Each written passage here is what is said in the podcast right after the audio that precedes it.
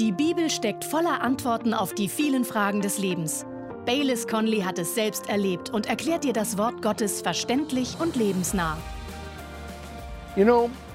Als Gott sein Volk aus Ägypten führte und als er mitten in Ägypten Wunder tat, um diese Befreiung zu veranlassen, sagte Gott zum Pharao, ich werde einen Unterschied machen zwischen meinem Volk und deinem Volk.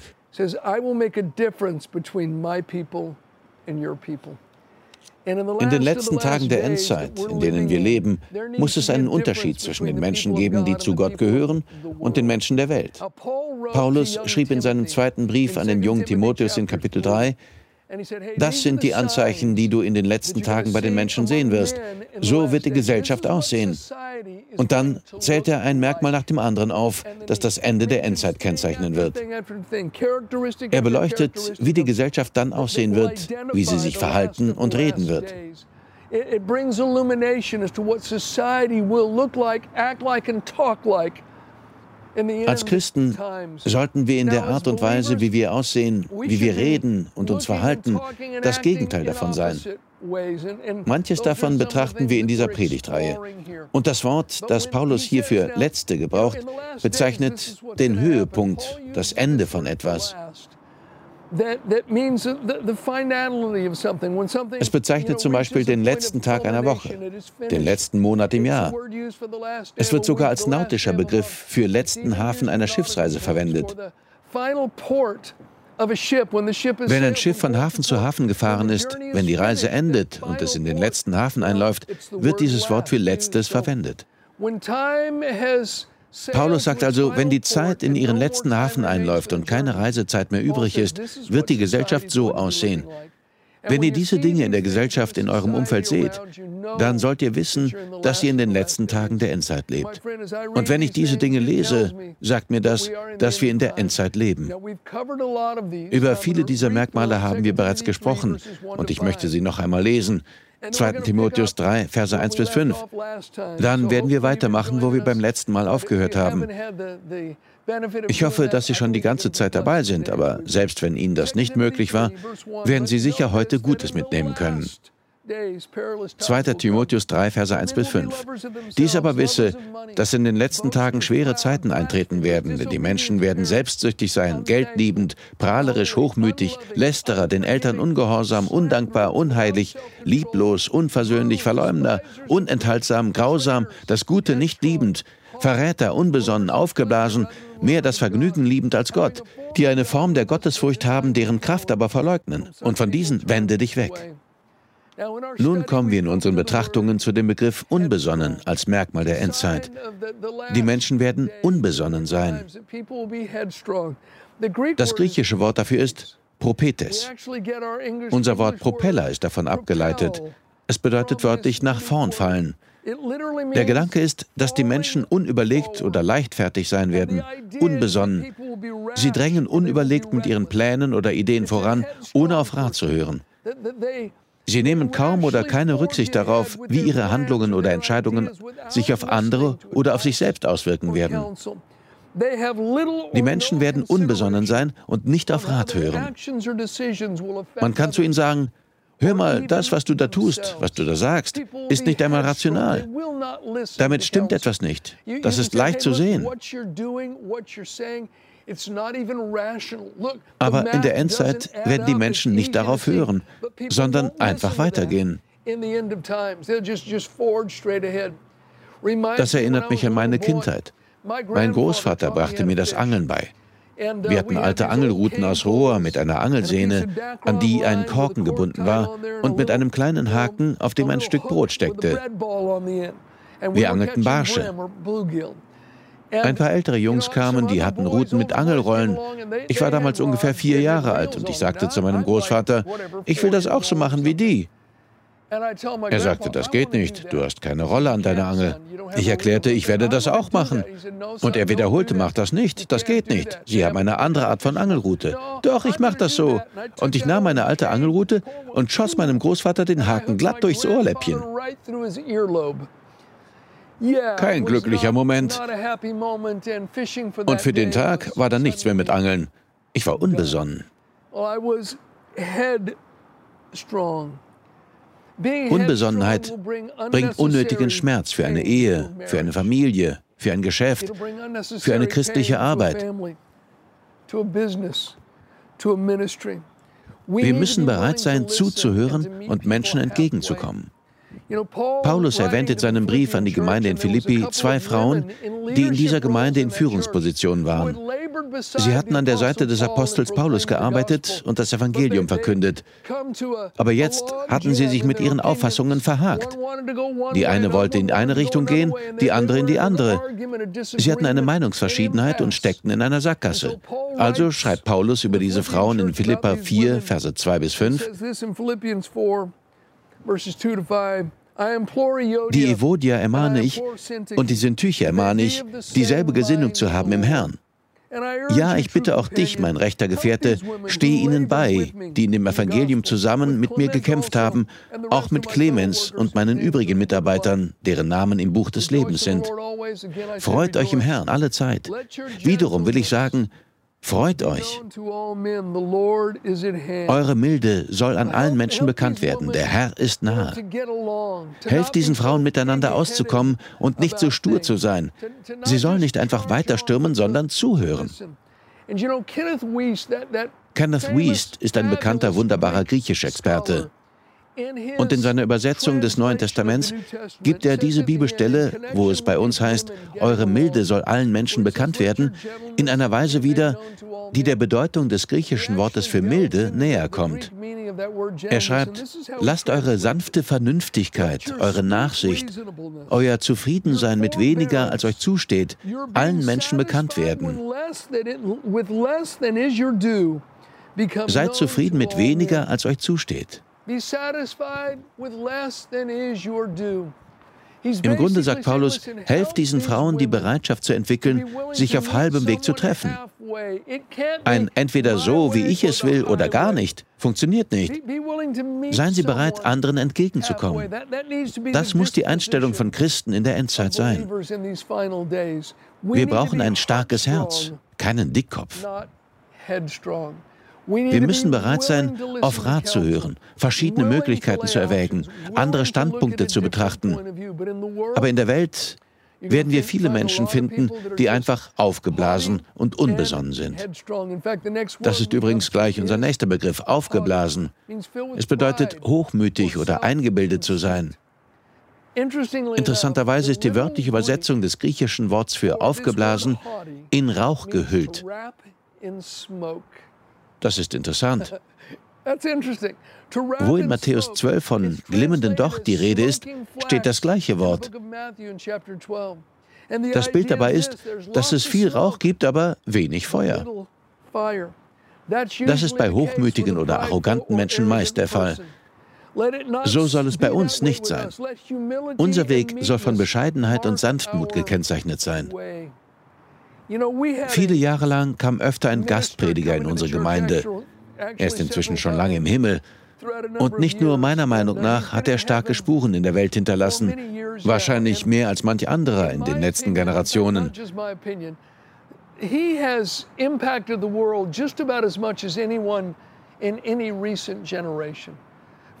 Etwa 50 Jahre lang hielt er auf der ganzen Welt große Heilungsgottesdienste ab und gewann buchstäblich Millionen Menschen für Jesus.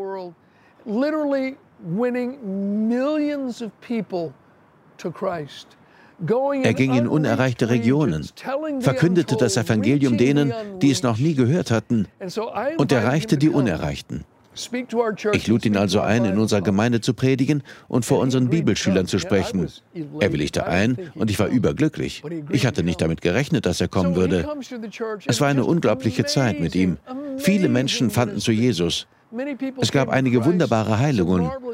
Und dann saßen er und ich vor einem der Gottesdienste in meinem Büro und der Hausmeister kam herein. Er wusste nicht, dass wir dort waren. Er wollte einfach nur sauber machen. Er entschuldigte sich für die Störung und der Prediger schwang auf, begrüßte ihn und stellte sich vor. Dann fragte er, und wie heißen Sie? Schön, Sie kennenzulernen. Ich freue mich so sehr, in Ihrer Gemeinde zu sein. Danke, dass ich hier sein darf. Er war sehr freundlich und behandelte den Hausmeister wie einen internationalen Würdenträger. Like he was a, you know, a, an international dignitary. Sein Dienst war ein Segen für mich, aber noch mehr war seine Demut ein Segen für mich. Ich fühlte mich durch seine Sanftmut und Güte gesegnet. Bleiben wir demütig, gelehrig und absolut von Gott abhängig.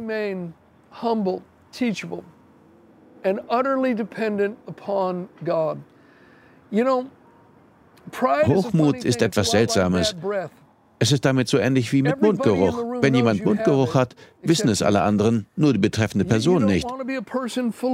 Seien wir nicht aufgeblasen und nehmen wir den Mund nicht zu voll, denn irgendwann verzieht sich der Rauch und alle merken, ob viel Feuer dahinter steckt oder nicht.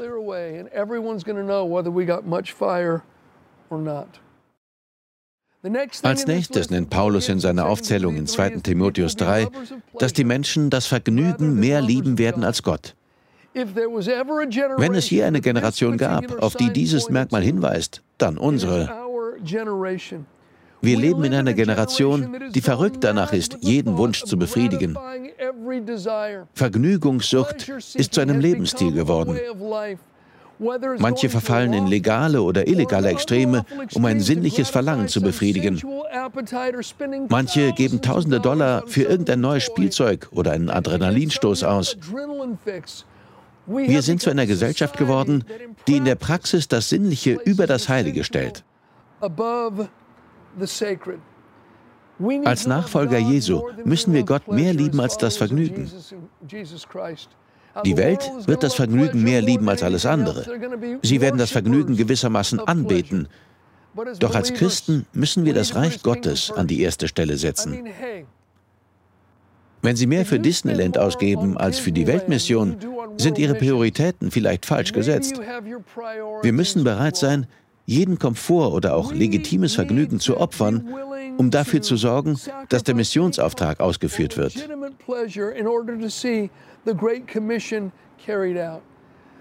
Ich bin überzeugt, dass ein ausgewogenes Leben wichtig ist und ich tue Dinge, die mir Spaß machen. Ich tauche, fische und spiele Golf und das alles kostet auch etwas, das ist mir bewusst. Es sind alles legitime Vergnügungen, aber ich liebe sie nicht mehr als Gott.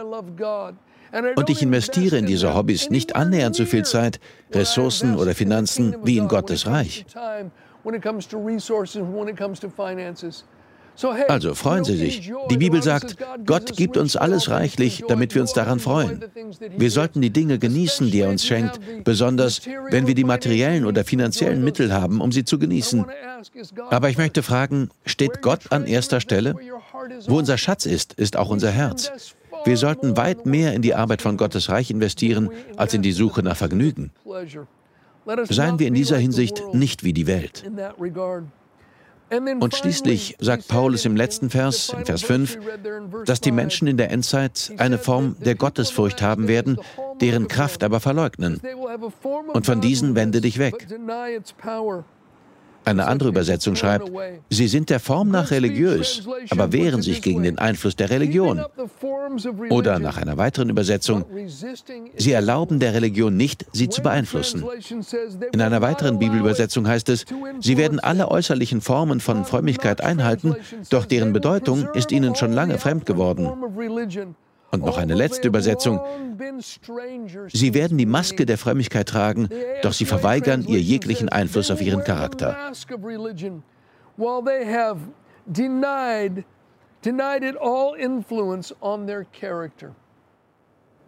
Wie gehen wir mit solchen Menschen um?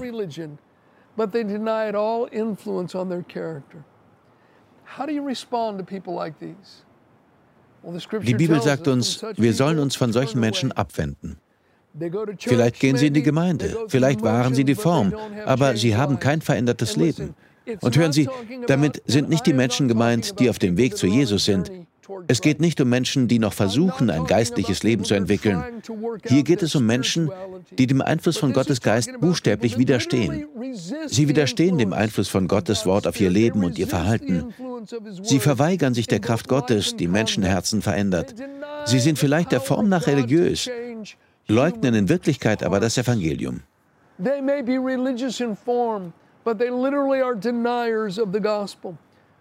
Wie ist das bei Ihnen? Hat das Evangelium Ihr Leben verändert? Die Bibel sagt, das Evangelium ist Gottes Kraft zur Rettung für jeden, der glaubt. Jahrelang suchte ich nach Antworten in meinem eigenen Leben. Man vermutet das heute vielleicht nicht mehr. Damals war ich ein junger Mann mit langen Haaren, einem langen Bart und einer langen Drogen- und Alkoholgeschichte. Ich war in Dinge verwickelt, in die ich nicht hätte verwickelt sein sollen.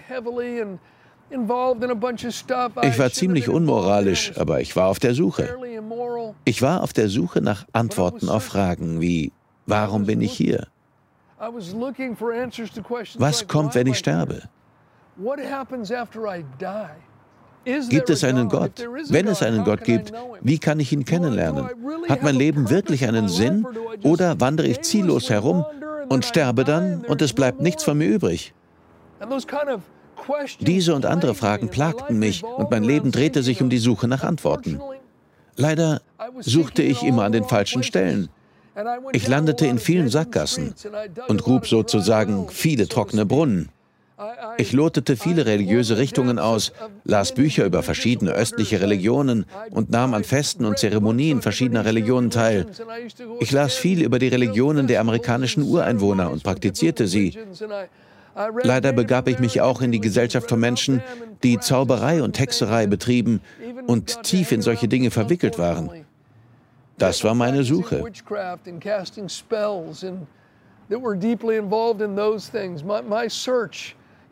Ich weiß noch, einmal fuhr ich mitten in einen Schneesturm auf einen Berggipfel für ein Treffen mit einer Frau, die behauptete, Kontakt zu UFOs zu haben. Bei einem Überflug dieser UFOs würde sie angeblich plötzlich von etwas besessen werden, eine männliche Stimme würde aus ihr sprechen und Menschen würden kommen und sich um sie versammeln. Also fuhr ich zu ihr auf den Berg. So verrückt das klingt, aber ich suchte so sehr nach Antworten, dass ich sogar so etwas tat. Aber eine Antwort fand ich nie. Das Christentum stand auch auf meiner Liste, aber ehrlich gesagt als allerletztes. Ich hatte nie jemanden das Evangelium predigen gehört. Niemand hatte mir bis dahin von Jesus Christus erzählt. Ich hatte nie gehört, dass er am Kreuz gestorben war und meine Sünden und die Sünden der Welt getragen hatte, dass er von den Toten auferstanden war. Ich wusste nicht, dass in der Bibel steht, wer den Namen des Herrn anruft, wird gerettet. Ich wusste nicht, dass Jesus sagt, wer zu mir kommt, den werde ich nicht abweisen. Das hatte mir nie jemand erzählt, aber mein Herz war hungrig. Eines Tages ging ich allein in einem Park spazieren. Ich hatte in der vorigen Nacht zu viele Drogen genommen und war fast gestorben. Ich hatte zwar überlebt, aber ich war sehr deprimiert. Am nächsten Morgen ging ich also im Park spazieren und ein zwölfjähriger Junge kam auf mich zu und erzählte mir von Jesus Christus. Er war der erste Mensch, der mir in meinem Leben vom Evangelium erzählte. Ich konnte diesen Jungen nicht vergessen. Etwas an ihm war besonders. Nach einer Weile landete ich in einer Straßenkirche. Der Junge und seine Familie hatten mich mitgenommen. Dort hörte ich vom Evangelium. Und an jenem Abend in der kleinen Kirche war ich der Einzige, der nach vorn ging, und ich vertraute Jesus mein Leben an. Ich bat ihn, Herr meines Lebens zu werden. Die Christen dort legten mir die Hände auf und beteten für mich. Und an jenem Abend wurde ich von meiner Drogensucht befreit. Ich war seit Jahren nicht mehr clean oder nüchtern gewesen. Aber an jenem Abend wurde ich befreit. Und seit jenem Tag bis heute, seit über 45 Jahren, hatte ich keine illegalen Drogen mehr im Körper. Jesus hat die Macht, Menschen zu befreien. Und ich erlebte persönlich, dass das Evangelium Gottes Kraft zur Rettung ist. Das werde ich nie leugnen. Ich möchte Ihnen sagen, dass das Evangelium Sie verändern kann. Jesus kann Sie verändern. Vielleicht sind Sie ein Verbrecher und haben abscheuliche Dinge getan. Sie fragen sich, wie könnte Gott jemanden wie mich lieben? Er liebt Sie. Und Jesus ist für ihre Sünden gestorben und kann ihnen ein neues Leben schenken. Vielleicht sind sie hoffnungslos drogenabhängig. Gott kann sie befreien. Er liebt sie und möchte, dass sie ihn kennenlernen. Vielleicht sind sie Alkoholiker. Jesus kann sie frei machen. Oder sie sind ein guter, aufrechter Bürger. Sie zahlen ihre Steuern und versuchen nett zu ihren Mitmenschen zu sein. Sie versuchen zu tun, was richtig ist, aber in ihrem Herzen klafft ein Loch das sie nicht füllen können. Sie haben versucht, es mit diesem oder jedem zu füllen, aber weder Geld noch Sex noch Freundschaften konnten das Loch in ihrem Herzen ausfüllen. Und vielleicht fragen Sie sich, was ist nur mit mir los? Ich habe echte Freunde, die mich lieben. Ich habe Arbeit. Ich verdiene mehr Geld, als ich brauche. Ich habe eine gute Ehefrau und Kinder, die ich liebe.